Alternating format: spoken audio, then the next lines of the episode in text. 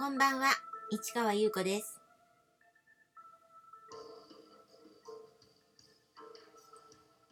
11月24日水曜日、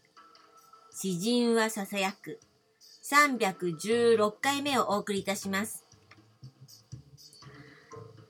今日は、えーカウヒー屋と書いてコーヒー屋さん行ってきました。えー人形町二人展孤独遊戯開催中です。えー30日火曜日までなのでね、今日はね、えー自分の作品を見に行きました。そして一緒に、あのー展示している日本画家の香川名泉さんの日本画をもね、あの、今日もまたじっくり見てきました。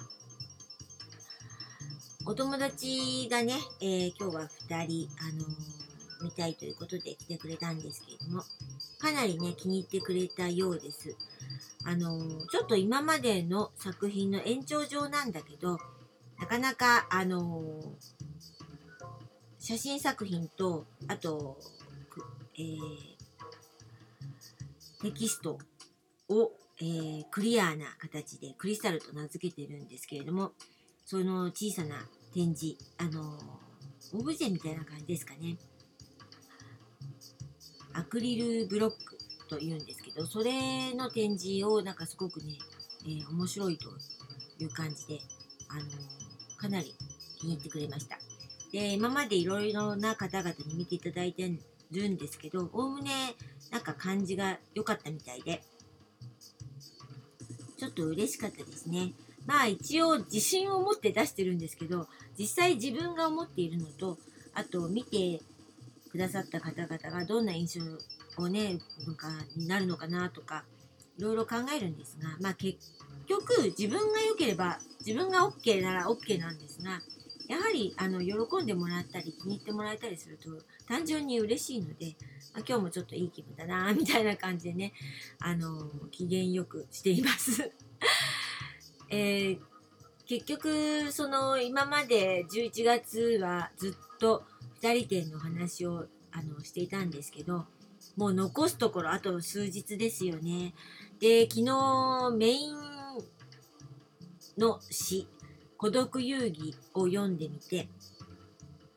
まあ全然あのー違う感じだったなと思ってあのーダウジングロッドというねライブハウスで朗読した時とはあの違ったのでなんか面白いなラジオバージョンの朗読も面白いなってあの思い始めています。こうやってやっていくとあの私の中でライブハウスでやる朗読と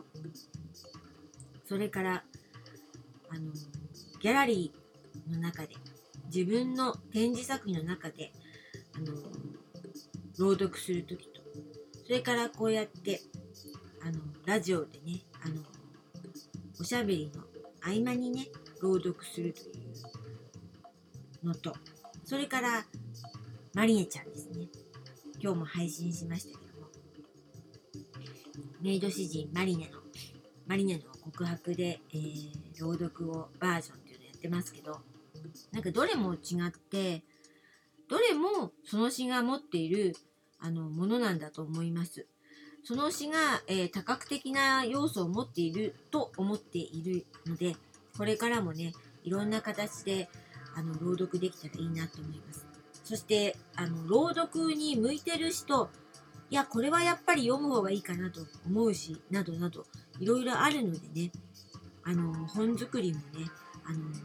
ちょっと力を入れてやろうかなと思っています。もちろんそのネットで見れるようにもしていきたいなと思っているんですがね これがまたネットの方がちょっとあまりあの得意じゃないというかまあ今一生懸命やってるんですけどすぐさっさとできるタイプの人間ではないのでこちらの方はまあよくよく考えてあのできれば多くの方に読んでいきたい読んでいただけたらなと思っているのであのいろんな形でやっていかなやっていこうかなと思っています。まあ2人展あのー11月いっぱいで終わりなんですけれども一応この作品群とあの2020年21年とあのーこういった状況であまりあのお客様に見ていただけてない作品が結構あるので来年はそれらをまとめてか分割してかあの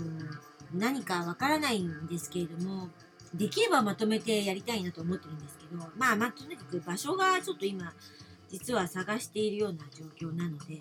ょっとどうなるかわからないんですけれども何かまとめた作品群をあの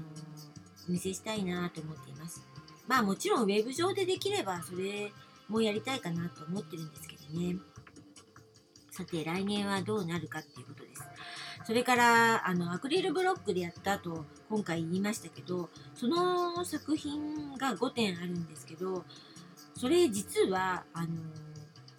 造形作品にもしようと思ったんですねあのいつもやってるあの新聞の言葉とかを